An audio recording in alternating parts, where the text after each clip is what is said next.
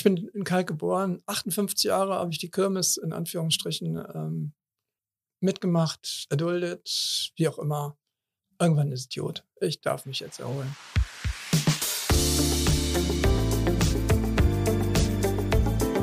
Talk mit K. Mit Sarah Brasak. Hallo, liebe Kölnerinnen und Kölner. Hallo natürlich auch an alle anderen, die zuhören. Im Podcast Talk mit K unterhalte ich mich mit interessanten Menschen aus dieser Stadt. Und zwar im Wechsel mit meiner Kollegin Anne Burgmer. Jeden Donnerstag um 7 Uhr morgens gibt es eine neue Folge. Die Kölner Traditionsbäckerei Schlechtriemen ist in diesem Jahr 90 Jahre alt geworden. Ein Grund zum Feiern. Eigentlich. Doch der Paukenschlag kam vergangene Woche. Engelbert Schlechtriemen, der die Bäckerei in Kalk seit 30 Jahren und in dritter Generation führt, muss seine Backstube und die zwei Filialen Anfang Oktober endgültig schließen. Fehlendes Personal, Corona-Pandemie, rasant steigende Lebensmittelkosten, explodierende Energiepreise und eine spürbare Kaufzurückhaltung. Engelbert Schlechtriemen kann nicht mehr. Der richtige Zeitpunkt, den Betrieb zu beenden und eine Insolvenz zu vermeiden, sei spätestens jetzt, sagt er. Ich habe den 58-Jährigen in meinen Podcast eingeladen, um von ihm genauer zu hören, wie sich die Krisen in den vergangenen Jahren und Monaten in seiner Bäckerei zugespitzt haben. Welche Reaktionen erhält er, gerade auf der Schelsig, wo die Bäckerei sich stets auch karitativ engagiert hat, Brötchen für Fahrfeste und Initiativen gespendet hat? Wie geht es mit ihm und seinen 40 Angestellten weiter? Herr Schlechtriem hat mich sehr beeindruckt mit seinen sehr ehrlichen und offenen Antworten. Jetzt aber zum Gespräch.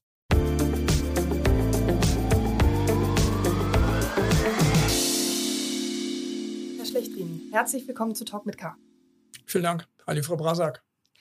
Darf ich mit einer ganz banalen, aber wichtigen Frage anfangen? Wie geht es Ihnen? Ähm, ja, der Standardspruch ist immer, am liebsten geht es mir gut, aber ähm, die letzte Zeit hat schon äh, auch Spuren hinterlassen. Ne? Magengeschwür, Muskelfaserriss, also die Anspannung ähm, geht in den Körper. Sie haben 40 Beschäftigte, die auch von dieser Botschaft äh, ja, betroffen sind. Wie geht es denen? Ja, die Stimmung ist verhalten. Ähm, die, die jetzt noch da sind, die haben alle zugesagt, sie wollen Mitarbeiter der letzten Stunde sein. Sie haben Verständnis dafür, dass wenn Kosten und äh, Kaufzurückhaltung, also Umsatz, nicht mehr zusammenpassen, dass äh, auch meine äh, Subventionierung irgendwann endlich ist. Und ähm, sie haben Teil an den vielen, vielen Rückmeldungen, positiven Rückmeldungen, würdigen Rückmeldungen, die wir bekommen. Da freuen die sich drüber. Und jeder plant natürlich jetzt auch für sich etwas Neues. Sie haben die Bäckerei in der dritten Generation geführt. 90 Jahre alt äh, ist die Bäckerei Schlechtrien, also eigentlich das Jubiläumsjahr sozusagen. Und in diesem Jubiläumsjahr kommt jetzt das Ende. Was ist das für ein Gefühl, jetzt aufgeben zu müssen? Ja, der Betrieb war nachher für mich eine ziemlich große Last in den letzten Jahren und ähm, die Last der Generationen, die war zu spüren, die Verantwortung äh, gegenüber den Mitarbeitern war zu spüren, die Verantwortung gegenüber dem Stadtteil, der Menschen in dem Stadtteil, die war für mich ähm, auch deutlich zu spüren. Aber ich bin froh, wenn ich die Lasten abgeben kann. Die Gründe für das Ende äh, des Bäckereibetriebs sind ja vielfältig. Ähm, Sie sagen, die Kosten für die Bäckerei seien in den vergangenen Monaten um 70 Prozent gestiegen. Ähm, ich zitiere vielleicht aus einem Artikel im Kölner Stadtanzeiger, wo Sie auch schon zu Wort kommen, wo Sie sagen, seit einiger Zeit jonglieren wir gleichzeitig mit mehreren Krisen. Und das ist fehlendes Personal, Schließungen während der Corona-Pandemie, extreme Erhöhung der Rohstoffkosten, jetzt die Explosion der Energiekosten sowie weitere Kostensteigerungen beim Personal. Als jemand, der keinen Einblick hat in einen Bäckereibetrieb, fände ich es sehr interessant, wenn wir über die einzelnen Punkte nacheinander sprechen könnten. Und ich würde gerne mit dem fehlenden Personal beginnen, denn das ist ja etwas, was sich schon seit mehreren Jahren abzeichnet, dass es für Bäckereien zunehmend schwieriger wird, ähm, Menschen zu finden, die auch bereit sind, ähm, unter diesen Arbeitsbedingungen, sage ich mal, ähm, oder mit diesen Arbeitsbedingungen umzugehen und äh, sich eben einstellen zu lassen. Seit wann merken Sie diese Krise? Also diese Krise, ähm, dass eben Ausbildungsplätze nachgefragt werden in der Bäckerei, die ist schon seit einigen Jahren relativ äh, stark zu fühlen. Ähm, es gibt immer mal wieder Nachfrager, teilweise auch hoffnungsvolle Nachfrager mit tollen Schulabschlüssen oder sogar äh, Studienabschlüssen. das ist dann halt sehr schwer, die wirklich auch in Ausbildungsverhältnis ähm, äh, zu bringen und zu halten. Die, wir müssen an sieben Tagen in der Woche müssen wir offen haben. Natürlich muss nicht jeder sieben Tage Woche arbeiten, aber es kommt schon mal vor, wenn zum Beispiel einige Leute krank oder in Urlaub sind. Ähm, also Wochenendarbeit ist gesetzt, Nachtarbeit ist gesetzt. Damit kommen eben nicht unbedingt so viele klar. Ähm, zumal wenn Freundeskreis und Familie gerade irgendwie anders ticken. Das Problem bei so einem Personalmangel ist ja, dass er sich so langsam aufaddiert und dann auch zu einer Mehrbelastung derjenigen führt, ähm, die, die eben da bleiben müssen. Ähm, wie hat sich diese Situation zuletzt auf den Bäckereibetrieb ausgewirkt, dass einfach an allen Ecken Leute auch fehlen, hinter der Theke, in der Backstube? Ja, es ist also vollkommen richtig. Ähm, wenn Menschen fehlen, dann überlasten sie damit oft die Kollegen, die die Arbeit ja trotzdem machen müssen. Und ähm, tja, wie soll man damit umgehen? Ich habe meinen Mitarbeitern natürlich, äh, ich habe versucht, die in die Situation, wie sie ist, halt darzustellen. Habe mich bemüht, äh, da eine Annahme zu erreichen. Wir sitzen alle in demselben Boot, wir müssen alle damit umgehen. Und habe mich auch dafür bedankt, dass sie eben mehr Arbeit machen, dass sie mehr Verantwortung übernehmen und dass sie den Betrieb eben auch sicherstellen. Die Verbliebenen, die wissen darum, die wissen um ihre wichtige Funktion im Betrieb. Und ähm, ich fürchte, wenn die Lage aussichtslos ist, wenn wir also da keine Mitarbeiter in Erwartung, zusätzliche Mitarbeiter in Erwartung haben, kann man da auch nicht viel mehr tun. Hm, ich habe schon angedeutet, ähm, in der Konditorei fehlen Leute. Als wir noch fünf Geschäfte hatten, haben da fünf Konditoren gearbeitet. Das ist eben Corona-bedingt und zerschlagen worden. Also ähm, die Menschen, die in der Konditorei gearbeitet haben, haben sich andere ähm, Berufsfelder, andere Jobs gesucht. Uns fehlt leider auch ein Fahrer seit einiger Zeit. Also just zu Corona ähm, musste jemand da aufhören. Und während der Corona-Zeit haben eben äh, unheimlich viele Lieferungen in den Gastronomiebereich äh, sind gecancelt worden.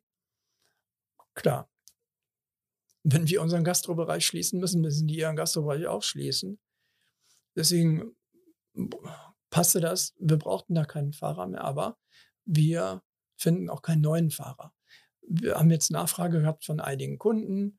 Ähm, eine, eine große Hotelkette wünscht anspruchsvolle Backwaren und möchte gerne, dass wir ihre vier Häuser damit beliefern. Toller Auftrag, können wir nicht annehmen, weil kein Fahrer da ist. Ich würde gerne noch ein bisschen in der Corona-Krise bleiben. Sie sagen, da war natürlich ein Problem. Nachfrage ist weggebrochen, ähm, sowohl bei den, ich sag mal, Feiern oder Hotels, die etwas abnehmen, aber eben auch bei den Kunden selbst. Was war in der Corona-Krise noch besonders herausfordernd? Wir sind eigentlich von den Mitarbeitern relativ gut durch die Corona-Krise durchgegangen. Wir waren sehr froh, dass die ähm, Regierung da meines Erachtens ganz gut geschaltet hat und äh, wir konnten uns mit Kurzarbeit behelfen. Die Mitarbeiter sind nicht, wie in vielen anderen Betrieben, ähm, rausgegangen. Jetzt der Fahrer, das war was anderes. Aber trotzdem, durch ähm, die Krankheiten sind wir natürlich auch äh, kalt erwischt worden. Wir wussten oftmals nicht, wie wir denn am nächsten Morgen und welches Geschäft wir am nächsten Morgen offen halten können. Man musste mehrmals am Tag teilweise der Dienstplan umgeschrieben werden. Und ich musste dann auch immer wieder bei meinen Springern betteln. Hör mal, wir haben hier noch ein Loch, äh, könnt ihr da vielleicht einspringen? Und da ist es dann leider oftmals auch ähm, zu vorzeitigen Schließungen am Nachmittag gekommen. Nachmittage, gerade in, in der Hulweider Filiale, schwächste Zeit, da mussten wir leider die Hulweider Filiale früher schließen. Und solche Sachen sind immer der Anfang vom Ende. Die Filiale, die es betrifft, die ist dann auch schon im Juni geschlossen worden. Wie sieht es mit den Kosten für die Zutaten aus? Von Weizenmehl hat man ja nach dem Beginn des Ukraine-Kriegs, äh, also hat jeder gehört, dass sich das enorm verteuert hat. Ähm, was ist alles teurer geworden an Lebensmitteln und um wie viel? Naja, also die bekanntesten äh, hat jeder, äh, der einkaufen geht, auch mitbekommen. Mehl hat sich äh, mehr als verdoppelt. Äh, die ganzen Milchprodukte ebenfalls. Butter hat sich auch verdoppelt. Trotzdem haben wir, haben wir nicht umgestellt. Wir haben nach wie vor Butter in unseren Croissants. Und ähm, ja, also die Materialkostenerhöhung insgesamt machte die fast 50 Prozent aus. Nicht vom Umsatz, sondern von den Materialkosten eben. Deswegen, und die hat sich auch letztes Jahr schon angedeutet. Deswegen haben wir Anfang des Jahres eine äh, deutliche Preiserhöhung gemacht von 12 äh, bis 15 Prozent. Und dann merkten wir schon, dass die Kunden recht verhalten darauf reagiert haben. Also es zeigt, die Bereitschaft der Kunden, und die war bisher immer da. Die, die Kunden sind ähm, auch während der Corona-Krise, ähm, und da muss ich sagen, wir haben in den letzten Jahren häufig Preiserhöhungen machen müssen. Die Kunden sind mitgezogen. Das war sensationell. Äh, da bin ich wirklich äh, unseren Kunden dankbar. Wir hatten die Nöte, wir mussten die Preise erhöhen, Riesenaufwand, Kunden sind mitgezogen, haben sie Verständnis für. Vielen Dank. Aber jetzt eben seit Anfang des Jahres äh, merkt man, dass es eben nicht mehr so ist. Was kostet jetzt ganz aktuell, ich sag mal, ein Sonnenblumenkernbrötchen bei Ihnen und was müsste es kosten, damit Sie über die Runden kommen? Wir sind im Moment beim Preis vom Brötchen äh, bei 45 Cent. Und ich, so, wenn ich selber aus dem Geschäft rausgehe, höre ich natürlich, wie die Kunden sagen, oh, das war teuer. Wenn wir die Kosten ähm, aus den Krisen, die wir eben benannt haben, vollständig umsetzen müssten, müssten wir noch eine Preiserhöhung haben von deutlich über 20 bis also 25 Prozent. Und ich habe da keine Aussicht, dass die Kunden die zahlen würden. Warum wollen Sie nicht Margarine nehmen statt Butter? Das wäre ja ein Schritt, den Sie beschrieben haben, den auch viele andere Bäckereien gehen, ähm, wo man vielleicht auch davon ausgehen kann, der Kunde merkt es gar nicht unbedingt, sage ich jetzt einfach mal provokativ. Also mhm. das wäre ja eine Maßnahme gewesen, wo Sie hätten sagen können, ähm, ja, gibt es jetzt keinen anderen Weg dran vorbei. Okay, wollen Sie ehrliche Antworten? Natürlich. Gut. Also zuerst mal, ähm, wir haben ein bestimmtes Kon äh, Geschäftskonzept und, und, das beruht auf dem Prinzip des Slow Bakings. Wir sind da zertifiziert worden, wir hatten eine Prüfung durchlaufen. Gut, den Verein Slow Baking gibt es jetzt so nicht mehr. Ich fühle mich aber diesen Gedanken nach wie vor verpflichtet. Also keine TK-Produkte, lange Reifezeiten, ähm, keine Fertigmischung und keine Chemie in den Backwaren. Das gilt sowohl in der Bäckerei als auch in der Konditorei. Also kein Hefeteig-Fertig-Mix, kein Biscuit-Mix, keine TK-Croissants und diese ganze Arie. Die Kunden hatten wirklich einen Grund, zu uns zu kommen. Und davon würde ich nicht abgehen wollen. Also denselben Gedanken hatten wir heute Morgen. Zwei Leute aus der Produktion haben sich krank gemeldet, eine war in Urlaub. Und ähm, ja, dann kam der Gedanke, ja, soll man vielleicht Buttercroissant bestellen? Manche, nee, mache ich nicht. Sind wir nicht für da. Notfalls hören wir zwei Wochen früher auf. Ich fühle diese Verpflichtung, ich werde die Verpflichtung einhalten und da soll, wird es auch keinen Beschiss geben. Jetzt muss man dann sagen, aus ernährungsphysiologischer Sicht sind diese ganzen Weißmehlprodukte und auch diese Verarbeitung von Milcherzeugnissen nach meinem Ermessen einer guten Gesundheit abträglich. Ähm, viele Menschen sind adipös. Ähm, diese das lässt sich vermutlich darauf äh, zurückführen, dass eben zu viel Zucker, zu viele Weißmehlprodukte, zu wenig Ballaststoffe, zu viel tierische Fette und Eiweißstoffe ähm, genossen werden. Und ich mache mir da viele Gedanken. Ich habe auch eine Ausbildung zum Ernährungsberater. Ich merke, ich hadere damit, dass ich Dinge anbiete, die, die mir selber nicht gut tun. Das ist das eine. Das andere ist, ähm, wir leben in einer Zeit, wo wir jeder, jeden Moment klimatische Auswirkungen spüren. Sei es jetzt äh, der mal wieder längste Sommer, die mal wieder längste Dürreperiode, die mal wieder größte Überschwemmung, jetzt diesmal nicht in der A, sondern in Pakistan.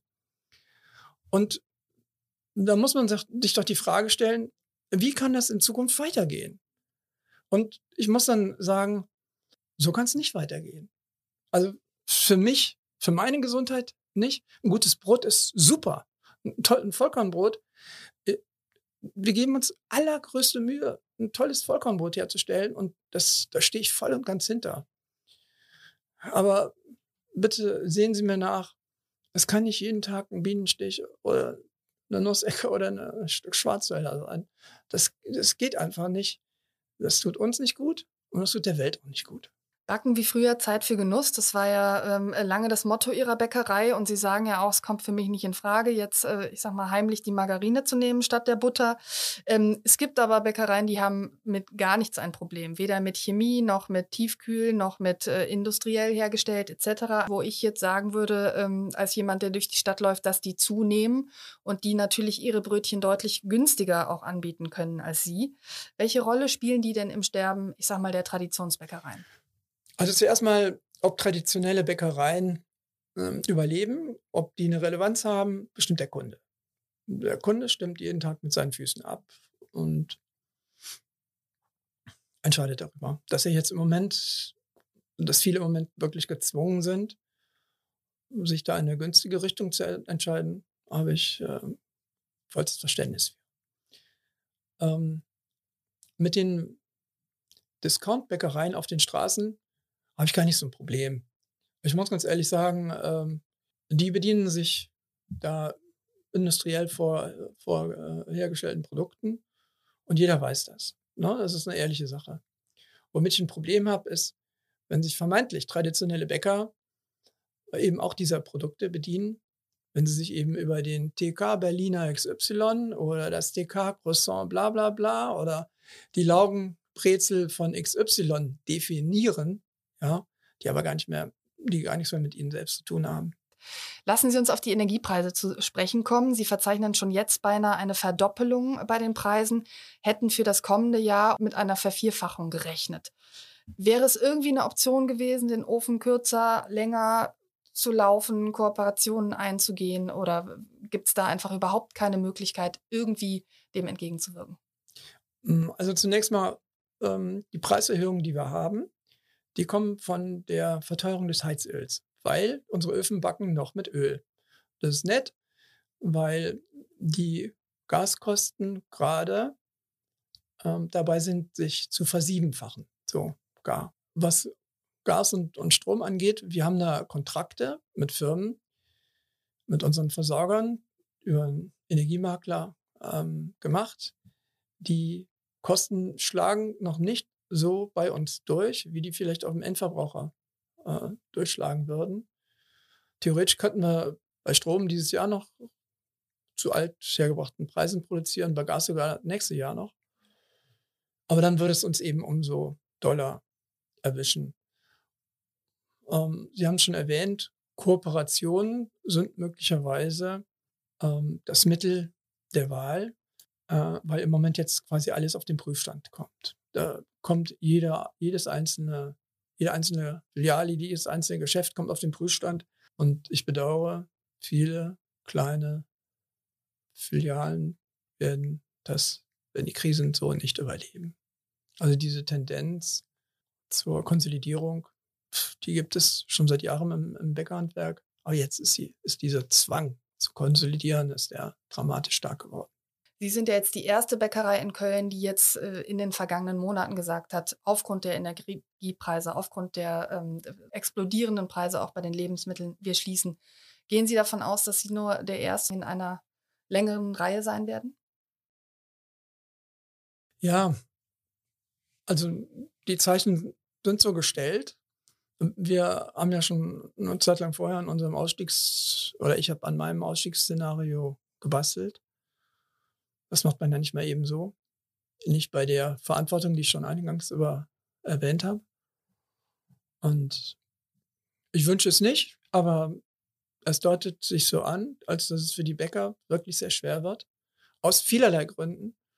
Und ähm, ich hoffe, dass sie für sich eine gute Perspektive entwickeln und dass sie nicht gezwungen werden in Insolvenz.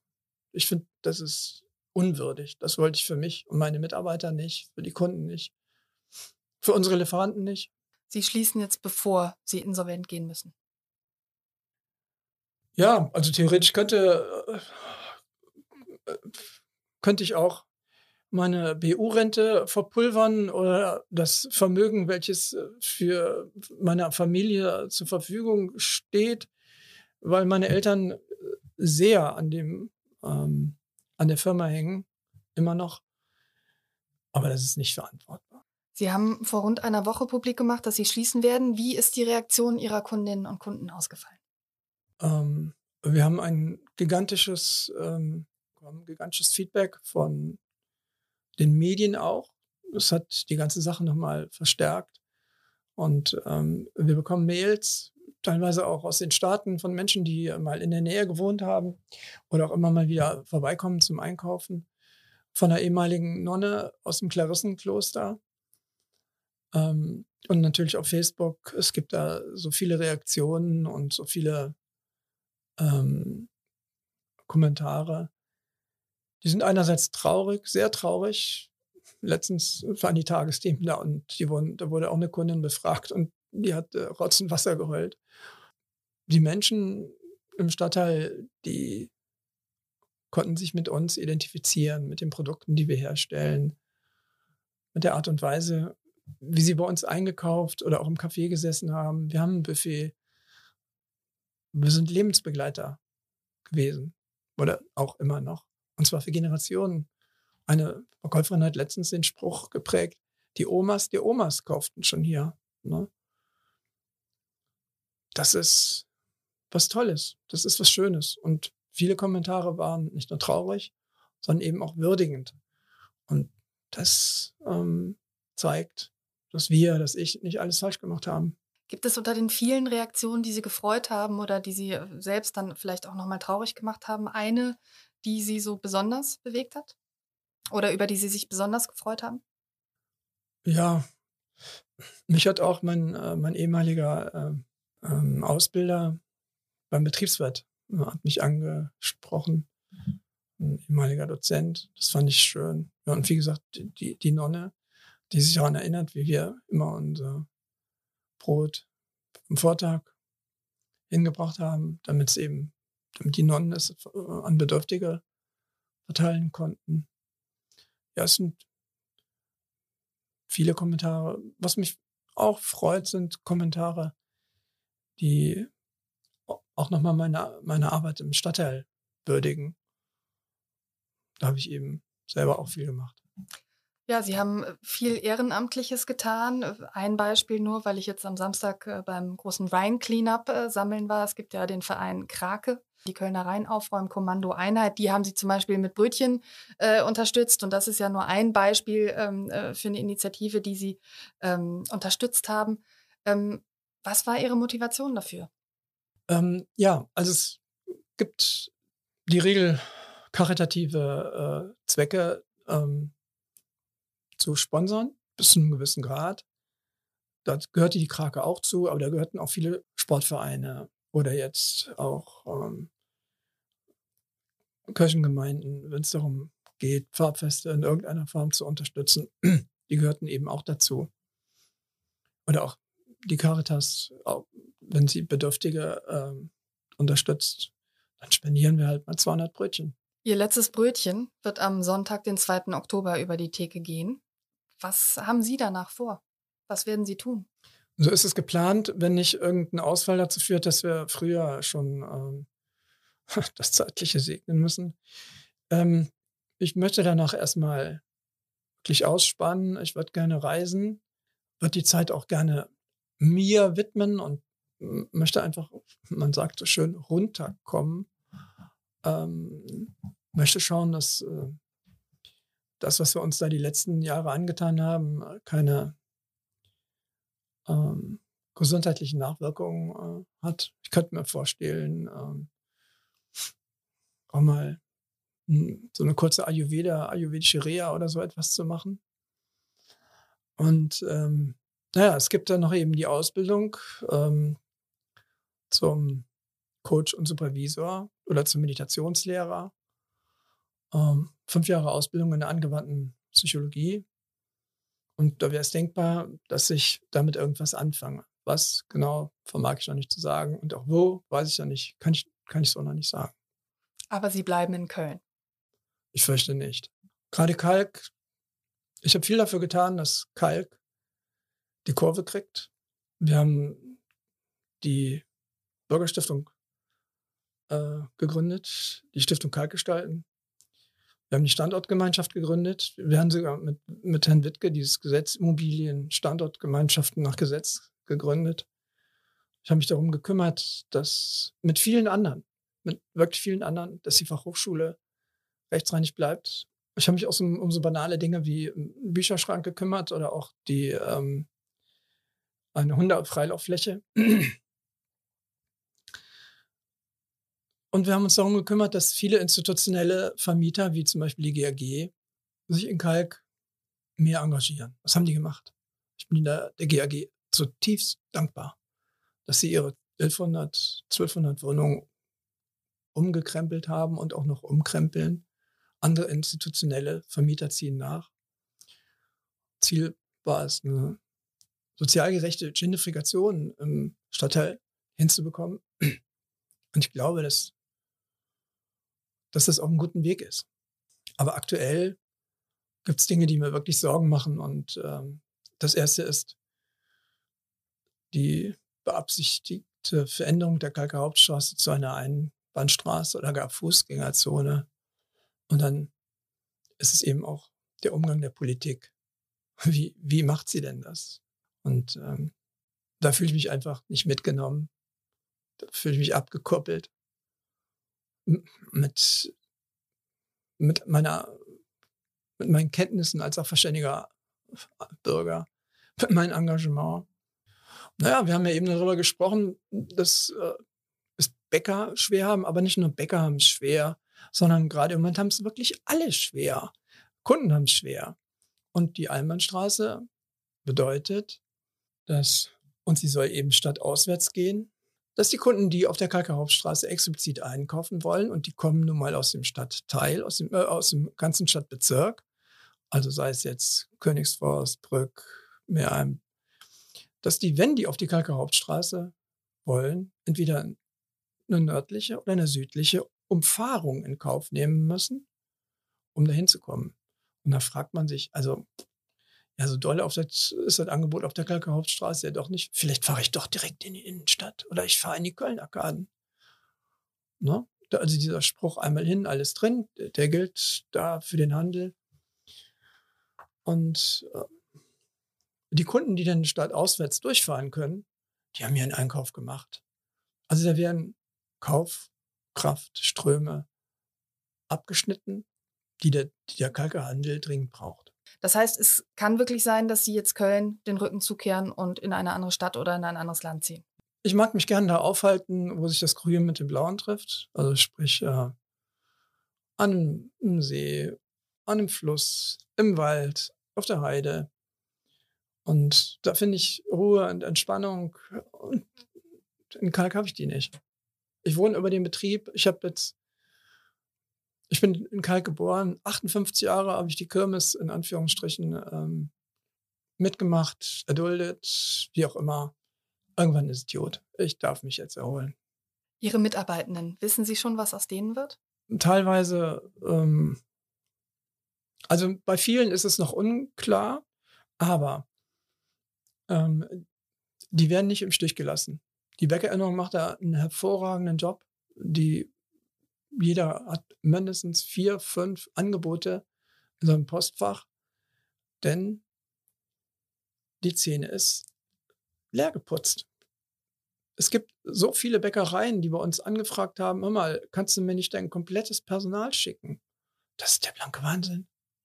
Das ist irre. Das ist aber eine schöne Nachricht, dass man sich um deren berufliche Zukunft keine Sorgen machen muss. Herr Schlechtrin, vielen, vielen Dank für dieses sehr offene Gespräch. Ich wünsche Ihnen alles Gute für die nächsten Wochen, für die nächsten Monate und für Ihr ganzes Leben. Ganz herzlichen Dank, Frau Brasak. Hat mich gefreut.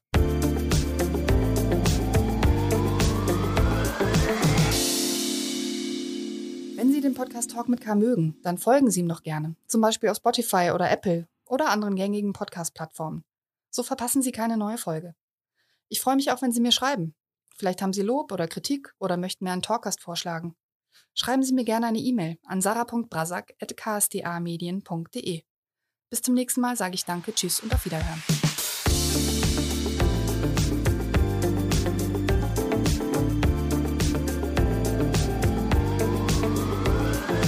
Talk mit K.